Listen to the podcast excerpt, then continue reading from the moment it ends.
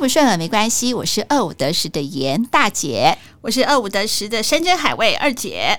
我们真的很喜欢在写信给我们，然后我们用节目的方式来回答你们。当然呢，有的时候呢，现在大姐哈就是急性子嘛，有的时候都会先回信。本来二姐都说要讨论以后在节目里面回啊，可是有的时候我就会先偷偷回。嗯，那我最近呢跟我们的真爱呢有一个这样的一个互动，呃，在呃脸书私信给我们，他写什么呢？我念给大家听。好，大姐二姐你们好。很喜欢听你的节目，非常真性情的分享。我也面临好多跟你们一样的课题，想问问，自从维新的节目之后，你们理财节目的规划有什么调整呢？不晓得是不是有机会分享？谢谢你们，祝节目收听率越来越高。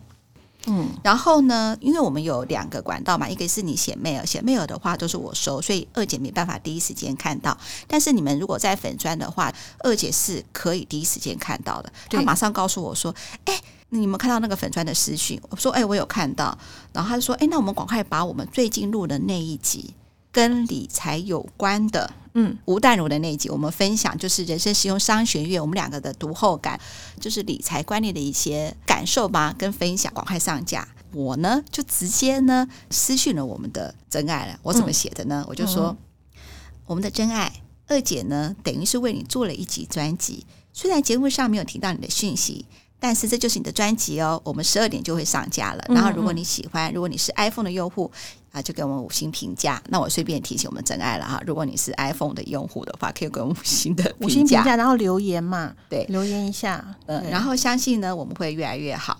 然后他呢，真的耶，嗯。他马上听完了，也回复了。嗯，他说已经听完了，也给五星评价，谢谢大姐二姐。等一下也想买书，我也很喜欢高年级实习生，也看了很多遍，非常期待你们下集的分享，我一定会超有共鸣的。然后对于事实迈入五十岁的年纪，自己连窝都买不起，真的是蛮心慌的。但是呢，呃，我希望跟你们一起学习成长。没错，非常谢谢你的无私的分享。我跟二姐又感动了，所以二姐今天呢，在那个中秋连假的时候，哎，我们可以录高年级实习生了，所以她今天偷懒的，对，她今天要分享高年级实习生了。嗯，我昨天晚上也特别看了，我先讲一下哈，这部电影应该是。大家应该就算没看过，也应该有听过，因为它这两个主角实在是太大牌了。女主角就是安海瑟薇嘛，嗯、就是很漂亮的一个女生。那男主角呢，就是那个劳勃迪尼洛。对，好，那我先讲劳勃迪尼洛，他有演《教父》，对他《教父》我没有看，因为有每一集都有时候两三个多小时，那有点闷。虽然他是很经典，我一直跟我自己讲说应该要看《教父》一二三集，因为很多的电影都跟《教父》致敬嘛。嗯，但是我到现在还没看，但是我有看一个叫做《鲨鱼黑帮》。嗯，好，他是梦工厂的，有一群那个鲨鱼，他吃素，所以呢，看。你有看吗？我最喜欢他这句话了，嗯，我是海豚，他乔装自己是海豚，对，他然后屁股会这样翘起来，他是鲨鱼，可他不想要当鲨鱼，对，他配音就是劳勃迪尼洛，嗯，所以我那时候看到这个的时候，我很难不跟那个呃鲨鱼黑帮，所以我就一开始就喜欢这一部电影哈，因为它是有一个 happy ending 的，虽然我觉得现实生活当中不太可能是一个 happy ending。嗯，好，但是我觉得就不讨论了啦。好，嗯、那呢，我最有感的是最近的时候看的，因为第一个为什么会看呢？就是 Netflix 上线，我看了这次之后，我发现我本来纯粹那个时候就是晚上十一点瘫软沙发看一个不想用大脑的。我想到这个，因为我也看过，也知道结局。因为我这个时候瘫软沙发，绝对不要看那种催情啊、催情啊、悲催啊，或是小孩被杀，或是狗被虐，这种绝对没有办法看。就看那种不要不不动脑的那种。好，那那我就想说看这个，而且它又是个 happy ending。好，那我就看。没有想到那一次看完之后，我看非常的久，我还要按暂停。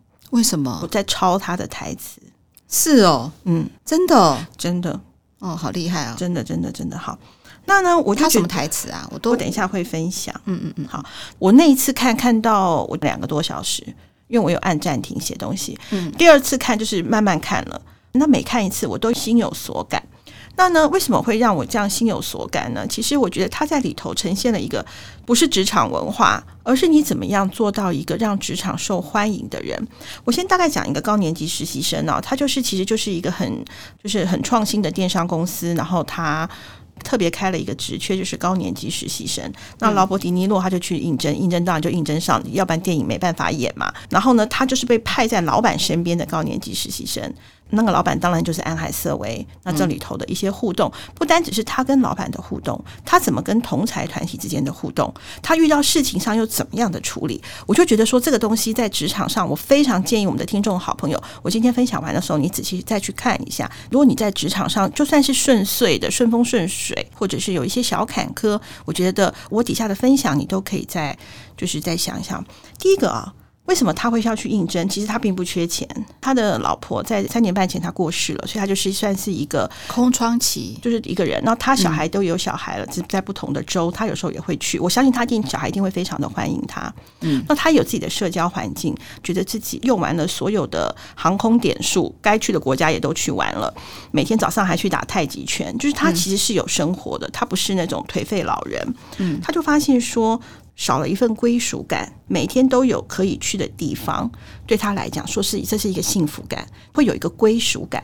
那时候他一开始怎么营造他的归属感呢？他就让自己每天七点半的时候去星巴克，嗯，喝咖啡、吃早餐。其实他并不需要这样，可是他就觉得在这里面好像是变成是也是一个分子。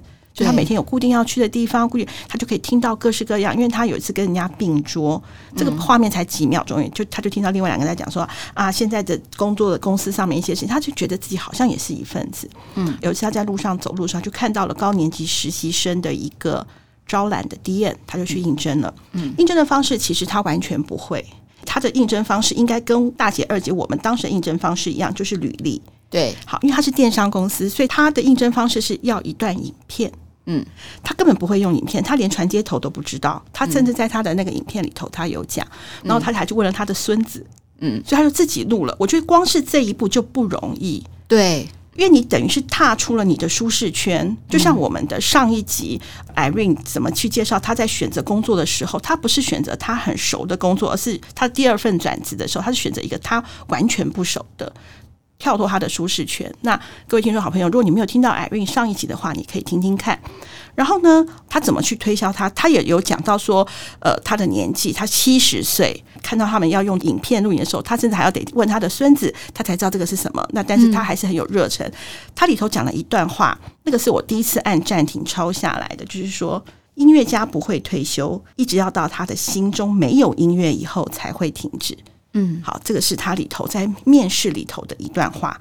好，就讲到说他自己是多么退而不休，他有这份的热情，他就是那个音乐家，他心目中他的音乐还不断的扬起。那当然。嗯节目的导向就是被录取了。同样的，有一个东西，就是我们在其实很久的节目有头有讲到，就是 Dressing Power，他永远都是西装，然后衬衫，然后他穿起来就特别的，当然跟劳勃迪尼洛整个人帅也有关系啦。就是他整个那个型就特别的好，我觉得这点好，我好跟二姐一样很佩服那个劳勃迪尼洛，他在戏里面叫做班哈。我觉得你到一个公司，你很想融入对方的时候。他一定会想要说，老人就不要穿个西装笔挺了嘛？谁现在西装笔挺穿的这样？但他戏里面，他有他这个年纪有的自尊跟骄傲。没错，我喜欢他这样子。比如说，有个很大的对比，就是他跟一个年轻人同样到职。拿出来的文具用品，没错，这个做的打扮是完全不一样的。对，他拿那个年轻人的拿出来就什么 iPhone 啊，什么什么什么一些东西，他拿出来是笔啊、闹钟啊、两副眼镜啊，还有什么的。对，还有很有质感的眼镜盒啊，或什么的。对对对，对。然后另外那个就是极限器啊，现在大家可以想到的很可爱的极限器，很好看。然后对，而且他要上班之前，他一样就是准备两个闹钟，他把衣服先挑好挂起来，嗯，然后把自己弄得井井有条，他就他还跟他的公司包打招呼说：“嘿。”你又派上用场了，我觉得好棒哦！对，我看到这就在想想我自己，有时候我上班穿着其实是蛮，现在讲难听点就是蛮随便的了。嗯，我就舒适嘛，因为我有的时候我们是编务的工作，并没有对外。嗯，好，就是并没有一个，就是我一定要规定我自己，比方说上下班的穿着必须要做一点点区隔。像大姐就有，我觉得在这个部分上面，就是我觉得我看完这个电影之后，我有给我自己一个小小的自信，就是我在上班的时候，我应该怎么样让我自己更有一个。呃，上班的仪式感，好，这个部分好，这个我也跟二姐打岔一下，我分享一下。我记得有一次哈，就是有另外一个公司来我们公司，好像开会吧。那我的媒体部人员哈都到会议室，然后对方的公司也到会议室，然后我也在这个两个公司讨论的会议里面。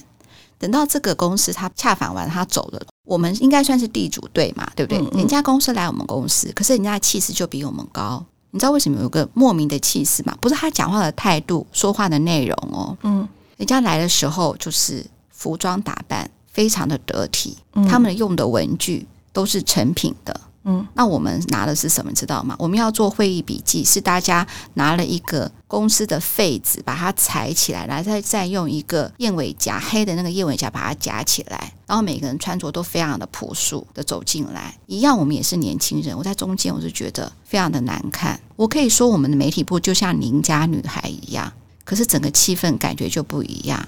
你记得吗？有一次，我不是跟你在分享说，我去妇女会有一次。他们就说：“哎，你今天穿的比较轻松。”对啊，记不记得？嗯，是二姐讲的吧？我觉得很喜欢那句话，就是我们做很多事情有一个我对自己的这个东西的重视程度，还有一个仪式感。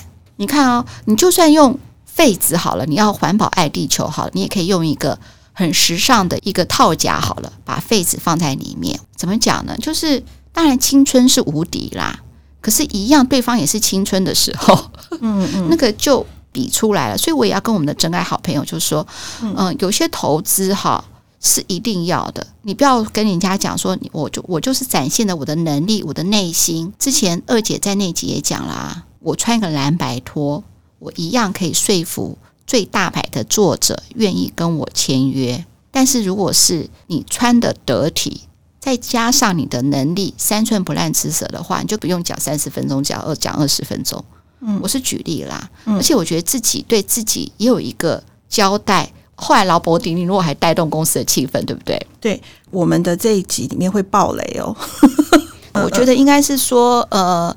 就像我们之前分享的很多故事一样，就像我分享《排球少年》或之后我要分享我的《英雄学院》，重点不是它的剧情，嗯，而是我们的感受啦。我们认为这件事情带给我们这样的观念，而不是说今天这个故事走到哪里了，谁又跟谁在一起了，这个不重要。嗯嗯，好，就像刚刚大姐刚刚讲的，就是说，呃，就像以前我就是很年少无知的时候，我认为说，我就算穿蓝白拖我都不担心。可是后来我渐渐的啊，我觉得说还是要人家还是要有一点衣装啊，就像。我也很喜欢另外一个电影，叫做《金牌特务》。嗯，好，它里头有两句话，我觉得也不错。他说是：“西装是绅士的盔甲。”嗯，都穿定制西装，你不觉得帅死了？有那个第二集那个独眼的，我就觉得我很适合嫁给他。呃，而且我不是一直觉得我自己是英国的贵族嘛，投胎的哈。对，那而且他还讲讲了什么叫做礼仪成就不凡的人，这两句话都是那个比较年长的那个金牌特务讲的哈。嗯、那我就觉得就是说，第一个我们怎么样应对进退的得宜，跟有一个得体的一个妆容，其实在劳勃迪尼诺身上。在这个高年级实习生里头都有，对，我觉得要展现无疑，没有错。而且在第一天里头啊，安海瑟薇其实是蛮排斥，因为他跟他的父母的关系是比较紧张的。一般年轻人对我们这些人的看法啦，就一模一样，等号长辈图。好，嗯，那他就是有点排斥，但是应该是他的幕僚就跟他讲说，可是你必须要做公司的表率，所以他还是接受了。他第一天一定是九点上班嘛，那其他的同事都已经去各个部门了嘛，那只有他。你看，他是到下午的三点五十五分到四点，给他五分钟的一个 meeting 的时间。好，那他完全没有，他就看着大家都去那个，他还是做他自己的事情。然后呢，他的三点五十几分他就过去了嘛。那朱尔他一定有一个有一个就是他的秘书嘛，嗯，他就他就问他说，嗯、呃，我我我我三点五十五分跟他有约，他就说哈，就是你是班吗？然后他就说，呃，是啊，他就说哦。他说，他就问他他几岁，他就说他七十岁，就是一下子没有想到说他是实习生，居然是这么老的人，高年级实习生。然后呢，他也没有因为他这样子的反应，然后他就问他说：“那诶有没有什么？呃，我等下进去了，有没有什么 paper 可以教教我啊？”然后那个秘书就跟他讲说：“你要不停的眨眼睛，他不喜欢不停不眨眼睛的人，然后讲话要快一点。”你看，就是他马上就去问一下，哎，老板喜欢什么？他希望博得好印象。嗯、他并没有因为自己已经七十岁了，他之前的前一个公司他是副总，对，他的职位其实是不低的。好、嗯，他也愿意这样。然后当然，他就去去完了之后，呃，当然就是草草结束，才三分钟就把他打发了。然后呢，嗯、他也知道说朱尔是一个不太好伺候的老板。可是我觉得这个部分哈。因为那个朱儿给他一个很大的下马威，告诉他说，其实我是因为要变成表率，我才请你这么老的一个高年级的实习生。你可以去别的部门吗？你可以请调别的部门，我就可以对外说，我要他是他请调别的部门，而且我希望你请调别的部门。嗯，这个时候他可以很有勇气的说，不用，我还是希望作为跟着你的实习生。对啊，而且。他问他说：“是不是要把门关上？”他说：“关上。”后来就想说：“啊，那你还是不要关好了。”嗯，就是朱儿他是一个比较没那么好剃头的老板呢、啊，应该是这样讲。嗯、而且啊，他在这个剧里面啊，其实包括他去 interview 的时候，一个主管就跟他讲说：“好，呃，我在那个 interview 人的时候，我都会问同样一个问题。那我这个问题也问你，那我需要你想一下再回答我。”他说：“好，你有想过自己十年后自己的样子吗？”那他就问那个。嗯劳勃迪尼诺，然后我的确就要看他一下，停下来说：“你是指我八十岁以后吗？” 然后那个 那个人就一下哦，嗯、呃，就有点小慌乱，说：“哦，我那自己跳过。”每个 HR 都会有一些固定要问员工的东西，他每个都问一样的话。对对对对对，我就觉得说当下就有点好像，但是他从来不会因为自己被讲到是七十岁，讲到年纪就不高兴。就像甚至里头有有一讲，就是说：“呃，你穿西装不怕太显眼吗？”他说：“哦，不会，我觉得呃穿。”这样子我很自在，就是他穿西装。后来他们就有不说哦，你就算不也很显眼，因为他年纪的关系，在他们一个新创的公司来讲，他年纪就是就很非常的大嘛，哈，嗯。然后呢，他完了之后，他去找朱尔完了之后，其实说实在的，他并没有得到马上就得到什么重视，他其实基本上都是没有事做的。没有事做的时候，我觉得他除了看报纸之外，他做了一件事情叫观察。你记得吗？陈启鹏老师有毛遂自荐的毛遂。嗯，他是不是都一直在观察？没有错，对。嗯、那所以同样的班，他也做了这样的事情，他不断的观察，没有事做，他就回家睡觉。隔天他又上班，也没有事做，然后看老板，老板就自己下班了，也没管他，没有人理他。别人同事都有事做，这个时候他怎么办？很多人在这个时候很容易就觉得说：“妈，这叫什么烂公司？知道怎么回事啊？”诶、嗯，他没有任何负面的想法，他马上跟自己讲说：“我要主动出击。”嗯。好，他怎么主动出击呢？他就看到有一个人在推那个有点像是信件的那个缆车小车车，他推不过去。他就说我：“我我帮你推，然后你来送信。”他是不是就有事做了？嗯，他就帮大家推车车嘛。然后那个人就发信，然后那个老板就看了他一眼，但是他并没有讲什么，他就去到各部门去，顺便跟大家 say hello 啊什么，就这样过去了。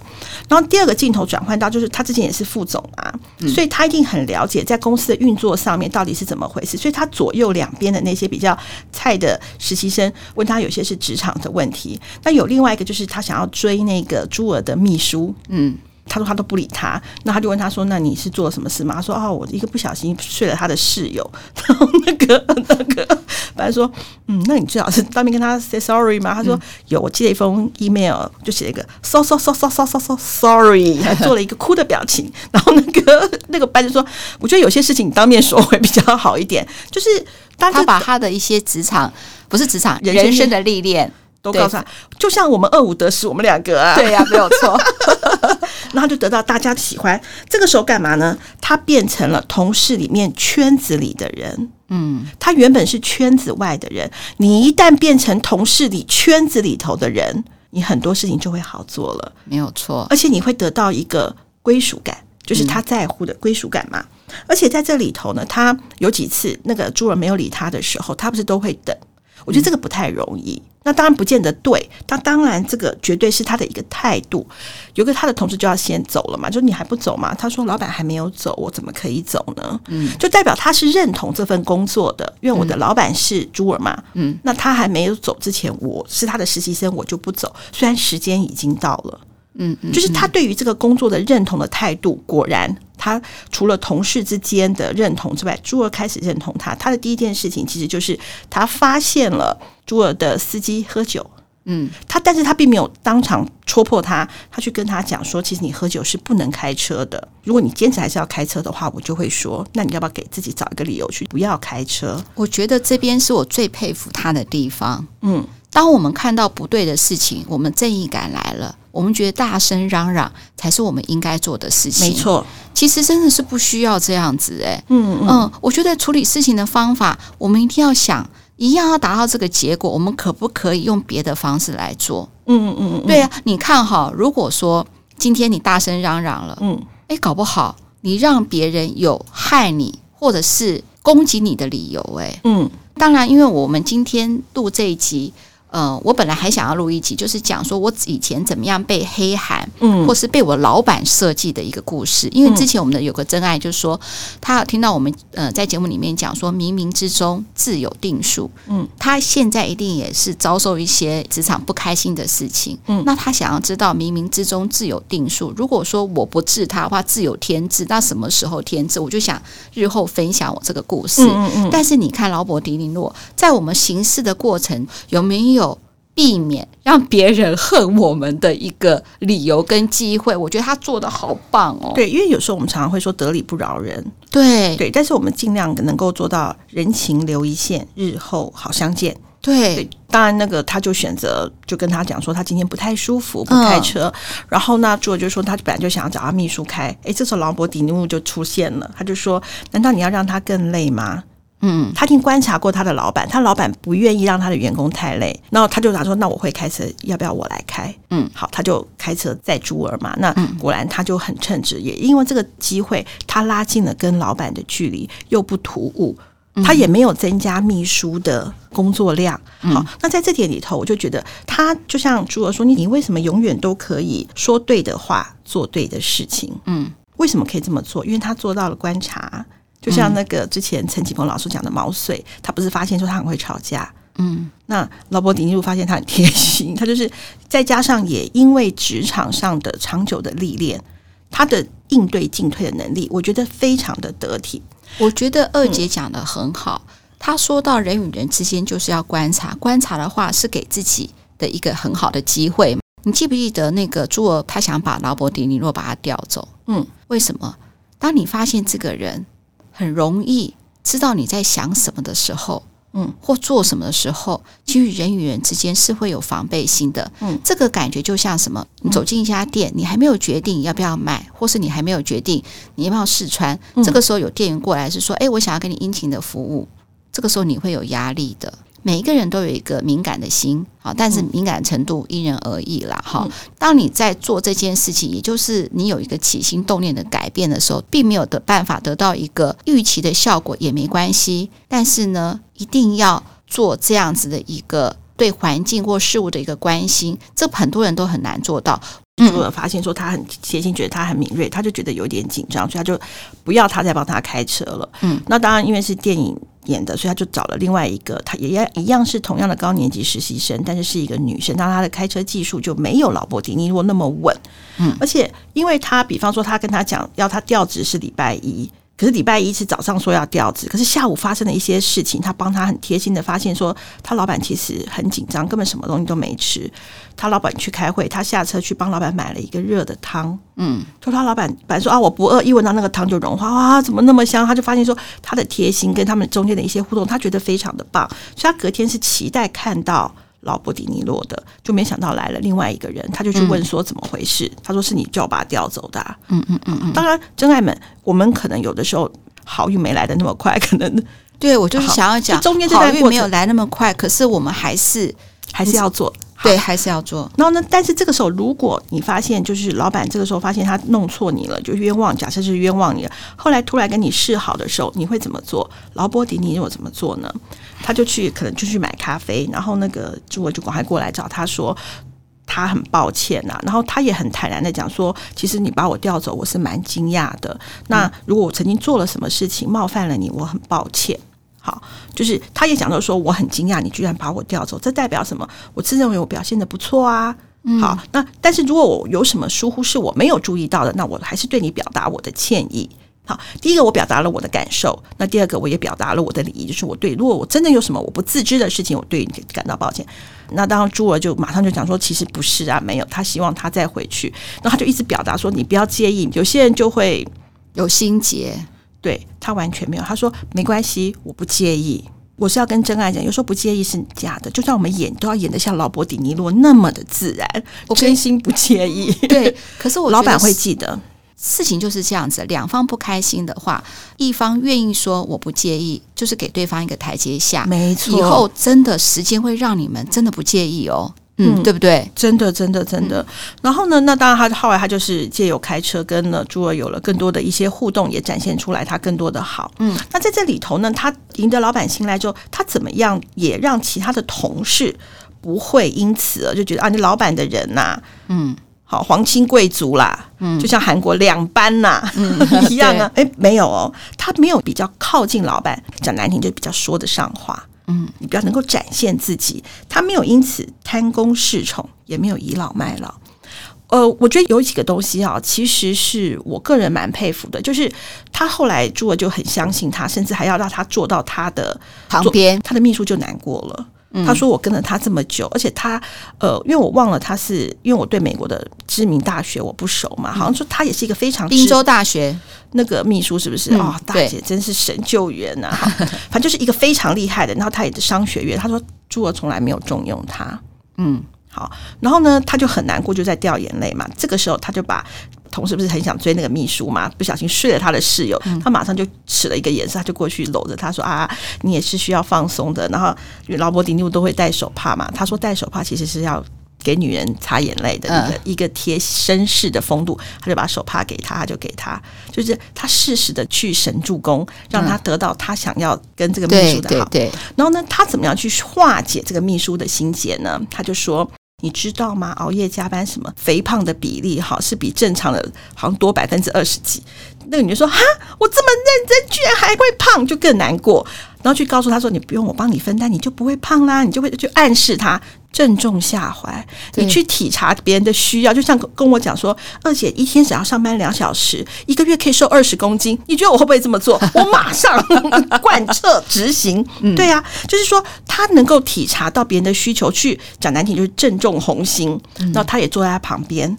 然后他确实去帮忙他一些事情，那他怎么帮忙？这点可能连我都很难做到。我觉得好，我先呼应你刚才讲，就是说我们发生一些事情的时候，我们急于想解释，嗯，但是我们忘了对方的需求，嗯。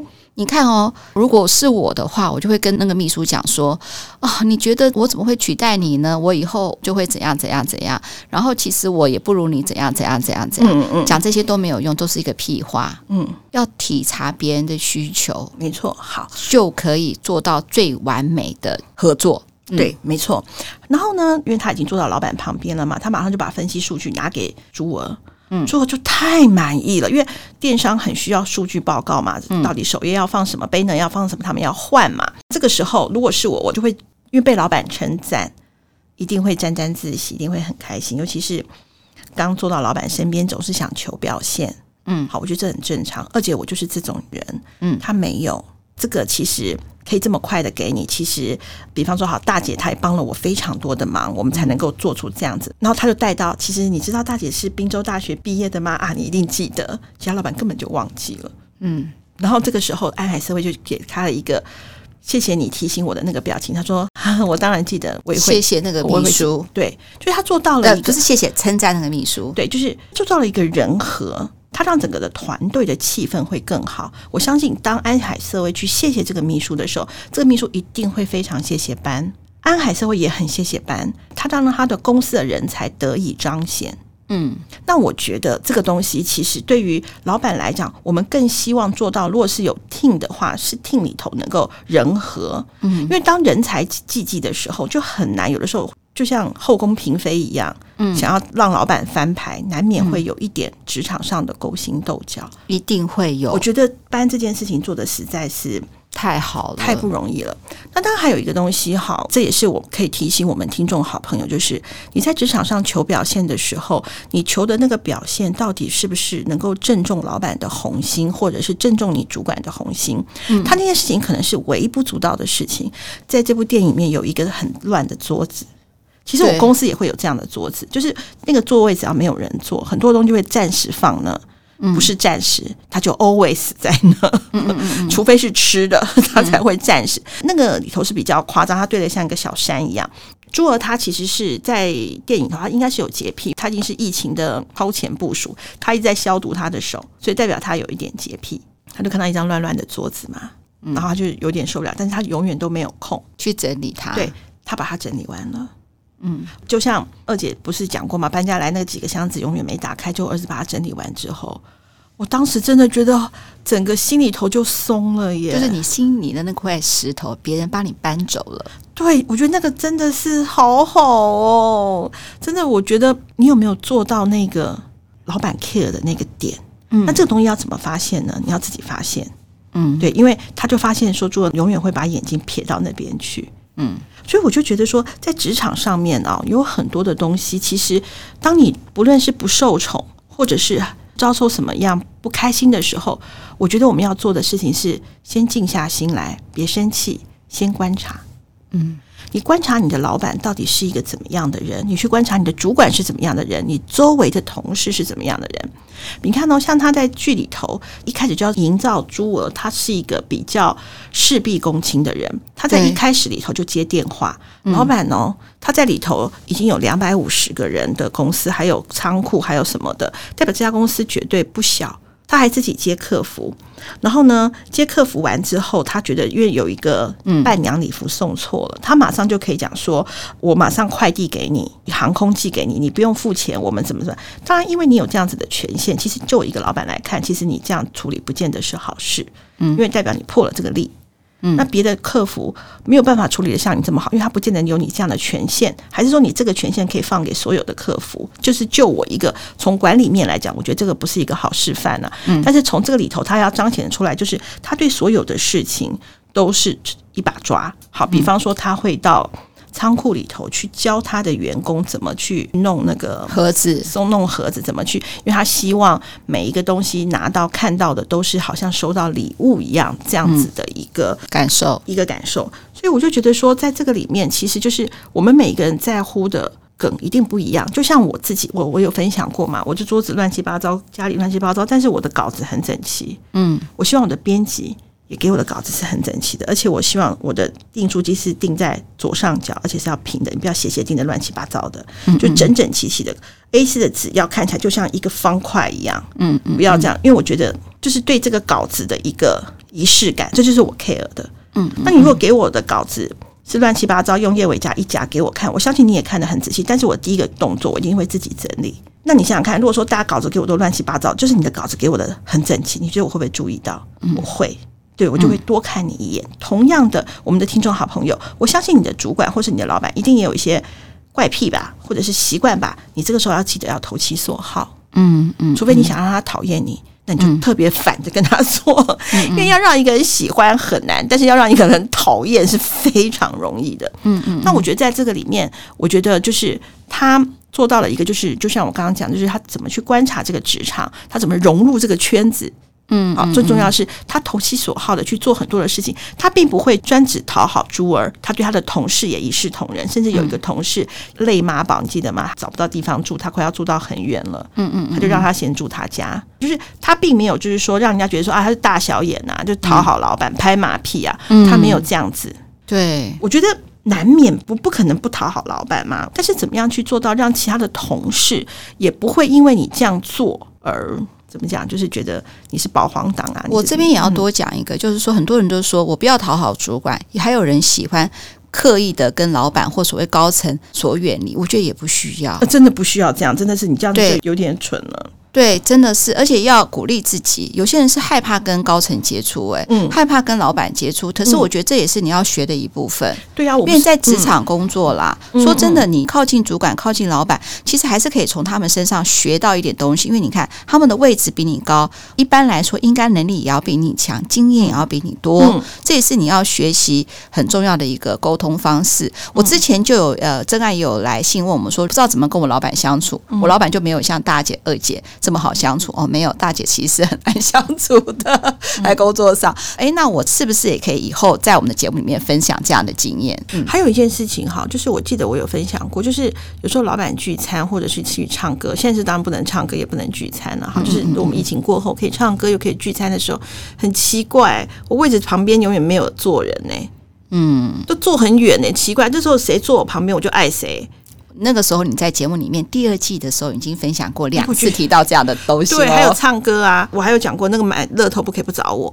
哇，大姐你怎么跟那个电子计算机一样？我讲什么哪一集你真是？其实我常常回听我们的节目，比如说假设有复评的时候，我就会听一下说，哎，我们是不是真的是如复评这样子，作为下次做节目的参考。但是我觉得我得到最大的收获就是，哦，原来当时的时候我看到听众我们的真爱来的信是这样想的。其实我现在又有不一样的想法，但是我觉得之前也讲得很对。嗯，可是有的时候我就想说，诶，如果下次碰到这个事情的话，我还可以多说什么？我还可以多多一点其他的想法分享给我们的真爱。新人常常说我不敢问我们的主管，嗯，或是我问主管的时候，他总是给我脸色看，嗯，好，那我分享一个，就是我昨天呢去洗头的时候，帮我洗头的那个老板娘，她居然告诉我说，她觉得她儿子很烦，嗯，她一天只能叫他三次妈妈，第四次的时候，她就要扁他，所以的。所以他的理由是什么？你知道？他说这个事情你不能处理的话，你再叫妈妈，妈妈帮我拿支笔，这个你可以处理的，你已经用掉了，你还有两次。他儿子就很紧张，说：“妈妈，那只能三次吗？就只有三次了，第四次我一定扁你。”然后他就会很害怕。同样的，我想提醒我们的听众真爱们。我觉得你反而你每天都要问老板一个问题，不管是你的主管问他一个问题，但这个问题呢，你要有准备，你要从问题让他知道是说你有成长的，而且有些事情是不是你已经问过了？假设你每天都问问题，又都不一样，你会成长很多，但是要有建设性的问题哦。嗯，比如比如说老板后来你一问你，老板就皱眉头，就代表你每天来找麻烦的，慎选问题。嗯，有些东西你觉得你自己就可以处理的。你不知道对不对的，那就像二姐讲的提醒的，就是题目答案一起问，嗯，那至少老板会给你一个方向，就不会像无头苍蝇一样紧张了。嗯，对啊，因为毕竟还是得在老板面前。呃，你才能够得到被看见、被赏识的机会。就像班一样，他是因为开车的这个关系，他得到了一个靠近诸我的关系，甚至还了解了他的家庭，嗯、也帮他的家庭给了一些很好的建议。他在在这里面找了到了一个他的女朋友，嗯，好，就是他公司的按摩师。所以，当这个就是一个 happy ending 的一电影。只是我看完这个电影之后，我觉得从那个班他在职场上面的一些作为，他给了我很大的一些提醒。那我看完之后很有感触，所以想要跟听众好朋友做一些分享。嗯，之前二姐说要分享高年级实习生的时候，我就觉得这个电影就是好电影，我觉得很喜欢。我看的角度其实原本是跟二姐是不一样的，二姐是完全注意到职场的关系，我是一直在想她老公的外遇。老公释怀，对，那可是三十而立一样是老公的外遇，可是呢，对他没有办法。那我就在想说，哎，是以前的故事喜欢拍 happy ending 吗？现在故事就可能会多一些想象跟空间。我们没有办法知道当下的决定到底好或是不好。嗯，那我想跟所有的听众好朋友讲说，当这个答案适合你现在的状况的时候，它就是个好答案。人家说人生没有后悔药。嗯，对。可是我们每次都可以重新来过，没错。那我有问我自己说，啊、如果说我是猪儿的话，我会不会原谅我的那个外遇老公？嗯，你会吗？因为他那时候想了很多，他很彷徨无助，他觉得他是一个很难搞的人，好不容易有一个人愿意娶她，然后呢，他也觉得以前可能有很多快乐的光阴，他觉得他再找不到第二个人了，他在店里面才会讲说，我死了以后都可能会孤独下葬。那劳勃迪尼洛跟他讲说，你可以葬我旁边，对。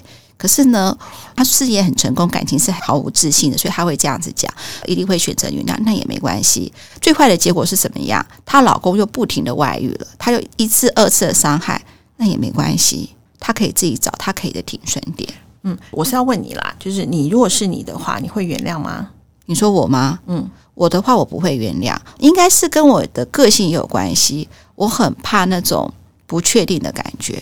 不是说他再出轨不出轨，我说我不喜欢那种不确定的感觉，嗯，因为我是巨蟹座的嘛，嗯，不确定的感觉会让我的心一直很浮动，嗯嗯，我喜欢很有定位的感觉。以前我的话，我会觉得说离婚就决绝了嘛，现在有很多夫妻的关系，我觉得不见得是呃。一定要像传统这样，那但是每个人定义不一样。我我今天也还没有想要开启一个说新婚姻关系的一个定义的一个话题，嗯、但是我是觉得是说最重要的永远是那个自己。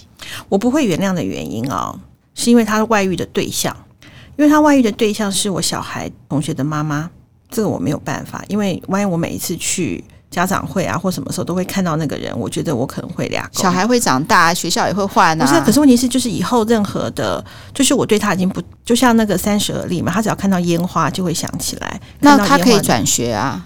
就是我对于他只要任何去参加学校活动，我都想说。是不是又来？是不是又又要？那就是跟我一样嘛，就是那个不确定的感觉。哦、所以，我们其实都一样。嗯，有些东西是可以改变，有些东西也很难改变。但是，我觉得我跟二姐也不是说鼓励。假设我们的真爱们刚好也有这样子的一个困扰的时候，就是给你什么样的建议，我就还是那句话：你觉得怎样对你最好就是好。真的，真的，真的，真的。那。做错了决定怎么办呢？拜托哦，大姐人生做了很多很多错误的决定，我们也我也是都可以重新开始。对，只要人生没有后悔药没有错，嗯，但是人生随时都可以重新开始。对，这句话讲的真的是太有道理。我们从高年级实习生一直延续到现在。那个大姐讲的这一句话，对啊，因为我们每次都说不知道怎么选择，不知道怎么选择，然后为这个事情困扰很久。嗯，我现在都会说，我当下觉得这个好的就好了，就不要再想了。我要想的是如何把它做好。对，如果我的先生外遇了，那我选择原谅他，那我就会想说，好，那我要原谅他，那我要怎么样做，然后才会让我们这段的关系能够继续往下走下去。嗯嗯，好，那节目是不是到这边也要告一个段落啦？没错，呃，我们其实有尝试了两个嘛，一个就是那个人生实用商学院跟高年级实习生。那我也很想知道说，如果听众好朋友你们觉得说用一个纯聊天的方式比较没有特定。明确的主题的方式，你们也很喜欢的话，也可以告诉我们哦。那不论是书的分享，或是电影的分享，或者是我跟大姐的一些个人经验分享，我们都很希望说用这种聊天的方式，你们会不会喜欢呢？如果喜欢的话，记得写信告诉我们哦。当然，你生命当中的点点滴滴，我们也很想参与。对，没有错，没有错。最后呢，我要再跟大家讲一下说，说大家都敲瓦很久，就理财这个节目什么时候开始？我跟二姐一定会好好的呃讨论一下。但是我想跟真爱们讲说，我们就是要想做一个。呃，节目是能够大家一起建立一个好的理财观念。嗯，好，我们现在还没有办法做到报名牌这么厉害的一个理财节目，哦，真的，真的没办法。如果可以报名牌的话，嗯、我跟二姐呢也不用做 podcast，就直接大发了。然后我们就成立一个基金，叫“二五得十真爱基金”，每个人都来领钱就好了。真的啊，你要开火锅店哦，小 case 啊。对，好，二五得十，设不设没关系，拜拜，拜拜。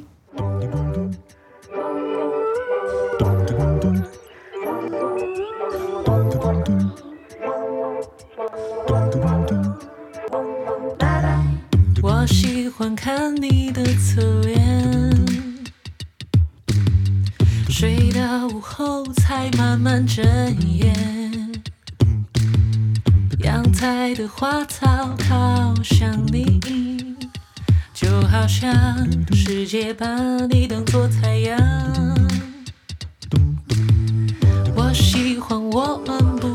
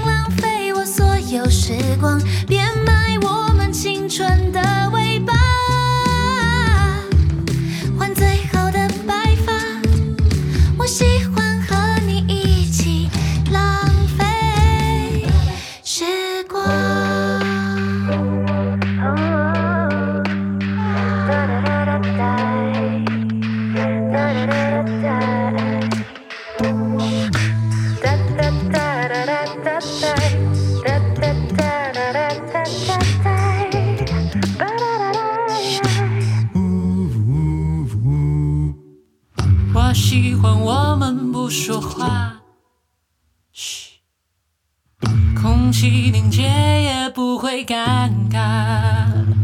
当你在我的世界充满光亮，什么都不想，什么都不用想。我不。想走遍世界，却没有你的身影。和你一起毫无头绪，却更有意义。我想浪费所有时光，和你窝在阳光晒暖的床，一起爱到生活的荒唐。我想浪费我所有时光，